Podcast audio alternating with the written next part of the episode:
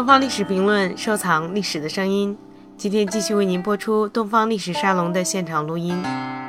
在中国社科院赵源老师和中国人民大学杨年群老师的发言之后，东方历史周末第三场明清之际的历史记忆收获了精彩的观众提问。接下来为您播出活动当天的现场问答环节。现在把先教大家，都有什么问题可以尽管提问。前阵子有个新闻说，八股文作为参考课文被放进了中学的教科书，然后所以网上比较争论这件事情。哦，这个我还真不知道有这样的事情。因为我本来其实是有一个小题目，但是没有做下去。就我准备了不少料，我那常常是会备一些材料，但是最终可能不做，就是关于八股文的。那我是发现，明代的好多人，其实对他做的那个石文是非常欣赏的，他很陶醉的。他其实不像我们现在，或者是我们看过《儒林外史》，然后我们对八股文有那么一个概念。呃，我发现那也是一种文化感情，嗯，而且在那种志异的呃这种文体中，他怎么能够把自己的个人的想法表述出来，其实也是需要技巧的。所以我是觉得当时觉得，嗯，这个有点出我意料，他们那种自喜。这个有一点出我意料，我以为这个是大家都都做烦了，不愿意再做。事实上，像复社这种团体，很多时候是在讨论旨意，是在讨论科举这个怎么样写的重视。这个当然，这么大这么多人的集结在一起，就成了一种威胁。何况他们好多还是东林子弟。但事实上，他们日常做的好多就是在选文呢。这个而且跟那个书房啊都有关系，所以我认为当时当局可能也有点过敏。另外就是士大夫，呃，即使是比如是一些大儒，他很多他的那个开的那个讲堂，很多也是要传授。这种写八股文的技法的，这个东西是一个非常的普遍的一个文化现象，不像我们现在想象的那样，嗯，这个当时人们的感对八股文的感觉，好像比我们现在想象的要复杂的多。我搜集了好多那些人对八股文对自己的质疑文字很得意的这个材料，但是最终也没有做。为什么没有做呢？就因为我自己不懂八股，我不能像周作人他们那样，就自己都受过八股文的训练，所以可以入室操戈。那么我觉得我做不到这一点，所以光是那些材料就支撑不起关于八股文的论述。可是八股文现在怎么能够进入中学教材呢？它不是完全进入，它是作为一篇参考课文，哦，作为参考，像阅读材料其实是。不是拿来正式要教的那种，像《诗说》这种课文，是一篇阅读材料。但我相信那个诗文里头一定有好的，一定有精品。这个这个，因为有那么多人，有那么多有才华的人在做，绝对会有精品。所以我们即使对八股，也不要那么做一概之论。嗯，看一看那个时候人还有这么一种文体。而且他因为世世代代那么多人，最后磨砺的把它打磨到了就极其成熟的那种境界。你看一看，作为一种知识也无妨。我曾经接受过语文建设这个刊物的访谈，而且到那个编辑部跟他们有一次座谈，那么就谈到这个怎么选嗯文的问题。我认为，就是不要考虑一定要是经典，呃，不是要呃考虑要让学生读经，但是一定要是美文。那么这个美文，嗯，其实是标准可以是不一的。我相信那个诗文里一定有美文，这个未尝不可以，大家看。现在只要是不恢复，嗯，用八股文取士就行了。呃，我我我补充一点啊，刚刚才赵老师说的那个，其实复社里面当时有很多选家。就是说，这个选了很多的板板子，然后作为一个考试。但是我觉得大家可能不要有误解，就认为科举考试就是考八股文。其实科举考试好几场呢，第一场是八股文，还有诗诗，还有策论呢。最重要是策，我觉得特别厉害。还有还有还有那论策，甚至还有判，就是说法律的这个法律的案子你要判。比如说你给你五条判，然后你你你你你考你这个。我觉得那是非常科学的，这科举是实际上非常棒的一个制度。就是八股文其实其中很小的一部分，尤其测。我给你举个例子，就是说你现在这个高考高考生根本答不出来，我觉得没这个水平。他问的什么问？问的一个问题是什么呀？就是说保甲，大家知道连坐是吧？那个什么四四什么五个人一次，什么十个人一后他这样他就问那个问题，就是说保甲在制度意义上是没问题的、合理的。但是呢，这个制度是在一个以村为单位的密集的人群的过程之中，会形成它的作用。我的一个问题是，如果在山区，大家住的非常分散，仨一村俩一伙的，然后这这边住俩人，那边住仨人的，保甲制度如何运行？你怎么把保甲制度给我运行下去？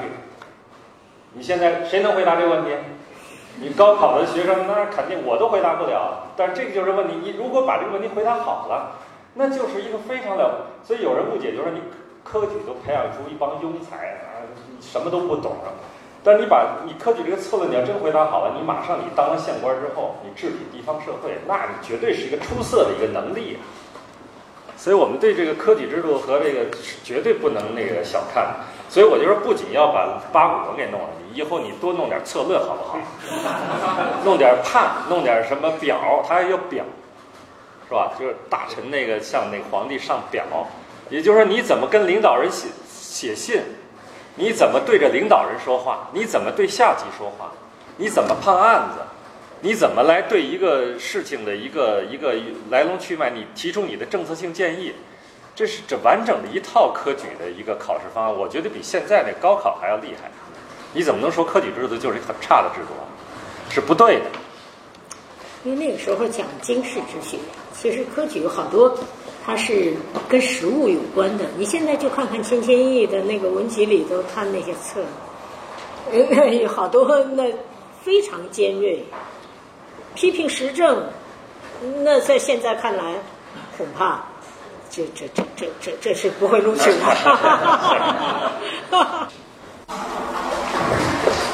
我想问赵老师一个问题，就是您刚才由钱伯成先生的一个文章引出来的，就是如何在现代跟当代的这样一个语境下使用移民这个概念，或者说我们在现当代史的这个语境下来看待移民的传统。啊，因为在辛亥以后，移民它一方面有被丑化的或者说污名化的一个过程，但是我注意到移民这个概念其实也有被抽象化的这样一个工作。比如说陈寅恪他在王国维先生晚时的序里面，他就说，呃，他其实是想要把移民背后，移民这个概念它之所以成为问题，是因为它背后的这个伦理的秩序，特别是这个君臣这一个伦理，他在辛亥以后。整个垮掉了，但是他想要做的就是说，把这一套的纲常，他认为是一个理想型文化的一个理想型，然后同时把这个移民变成一个一时一地的一个移民，变成一个可能，嗯，从我感觉他有个努力，想要把这个移民这个概念，这这个传统，把它重新认为在当代的语境下可以重新来士大夫或者说知识阶级可以重新来借用的一种思想资源。嗯，所以这个，但是陈寅恪的这样一个做法，他通过文归知识对移民概念的这样一个改造，啊，到他后来自己四九年以后，呃，他有没有从移民这个传统里面寻找到一些自身的一些资源？呃，嗯，这个例子让我想到，就是说，我们今天怎么来，就是在呃辛亥以后，对政之名崩溃的语境底下来看这个。呃，士大夫在这么长的时间内曾经支撑过他们的这样一个移民传统，来重新界定，或者说有没有可能把移民这个概念抽象化，抽象到一个什么样的一个程度，是大家能够接受的？呃，它背后的这个伦理秩序来怎么来进行改造？啊，这大概是我想要问的一个问题。呃，因为在那个呃明清之际士大夫研究的那个下边移民论里头有几句话，嗯、那个是我是大概就是我当时之所以做移民，觉得它有意义的一个原因。我说移民好好像是特殊状况下的是是知识人。就应该是在嗯什么样的状态下的移民？所以我其实是当时是把移民这种现象，把它尽可能的把它扩展普遍化了。而我认为，就是如果它意味着一种坚守，呃，坚持一种操守，而且当时我的考虑还有距离，呃和。政权和呃某某些东西保持一定的距离，就是保持自己的独立的意志。像陈寅恪那个很著名的那两句话，呃，我认为，嗯、在这种意义上，这个移民完全可以成为一个比较积极的传统。但是问题是。呃，就如你所知道的，移民其实长期被污名化，所以、做到这一点是很难的。还有，我是希望，比如是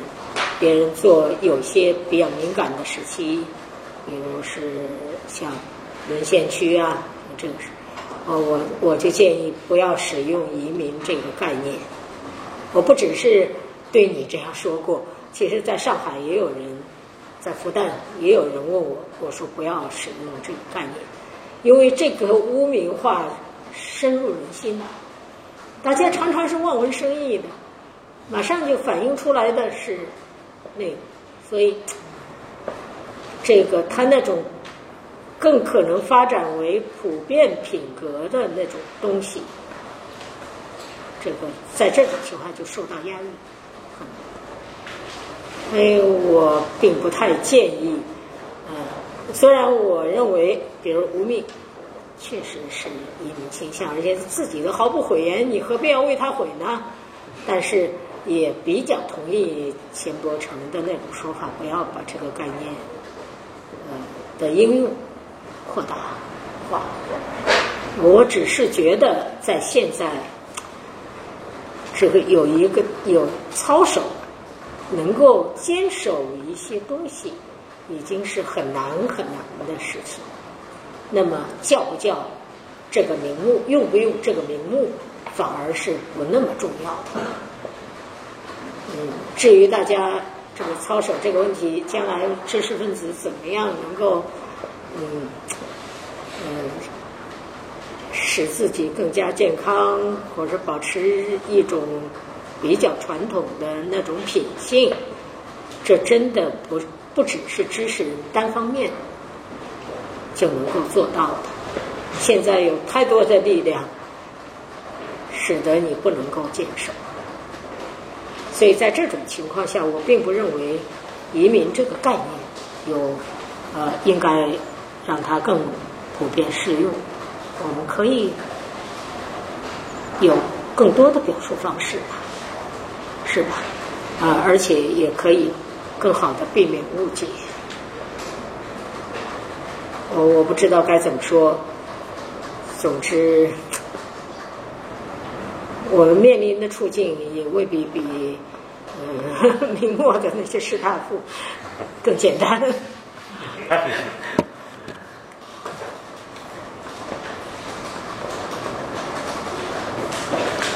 刚才杨建群先生说的太多，我觉得我真是愧不敢当，因为这个我的那个确实毛病很多，而且我非常感谢这个这样说就有点互相吹捧的意思。非常感谢，因因为我的这个呃这个人面试以后呢，史学界的反应比较复杂，有的人就马上就表示拒斥的意思，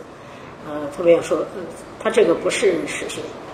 呃，我就觉得这个心理比较奇怪，因为最早，嗯，来这个。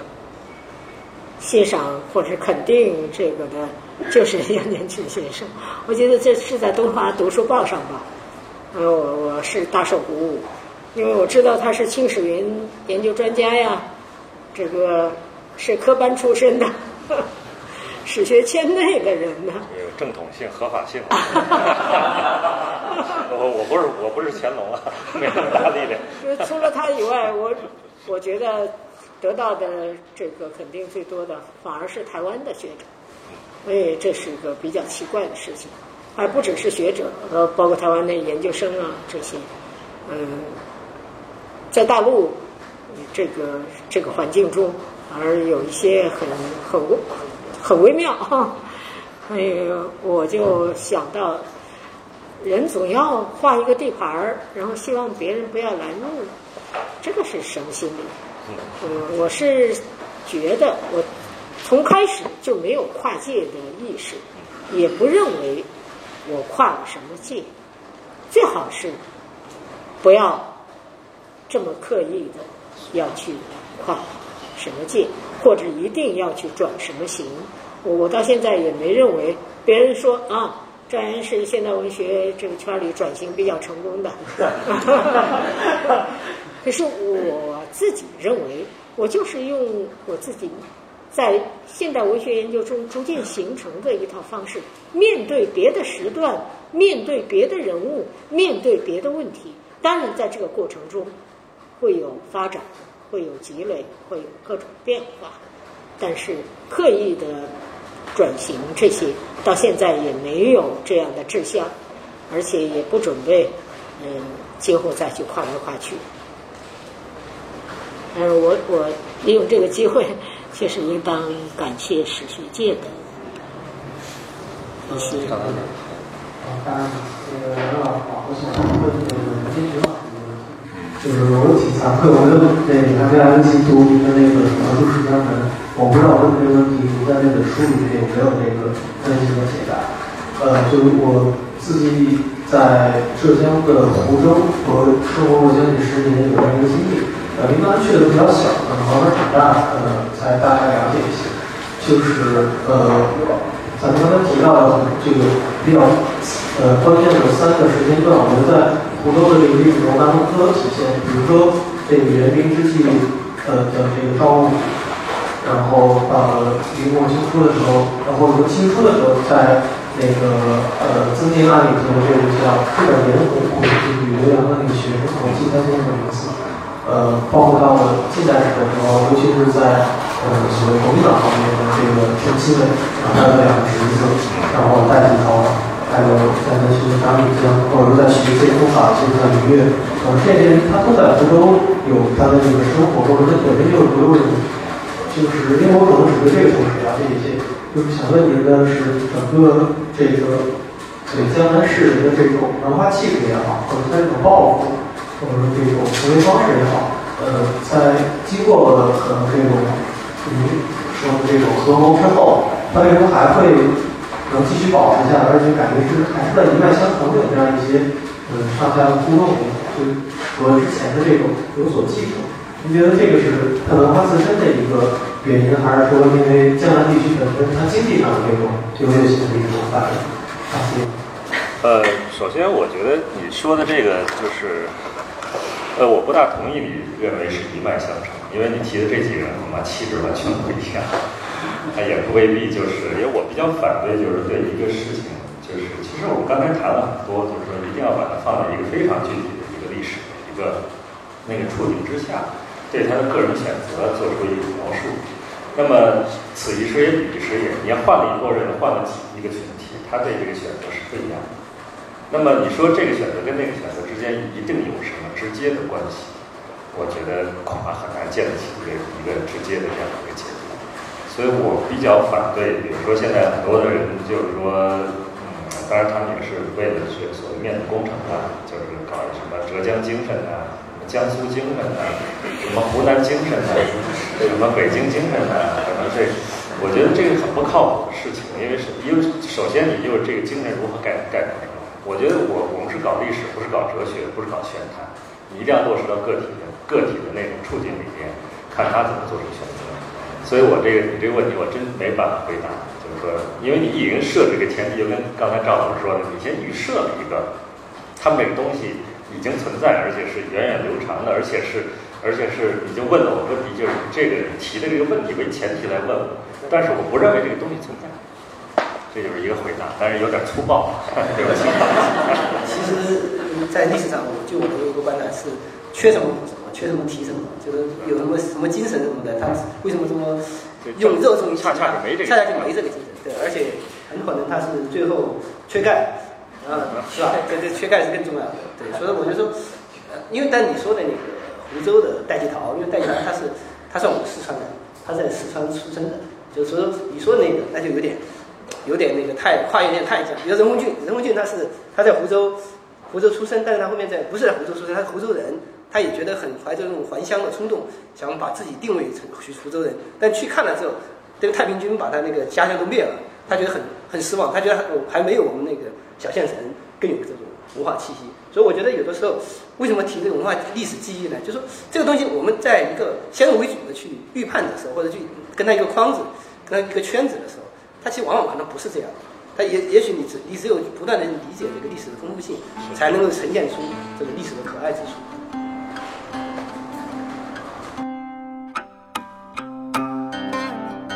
更多历史声音，敬请关注《东方历史评论》官方网站。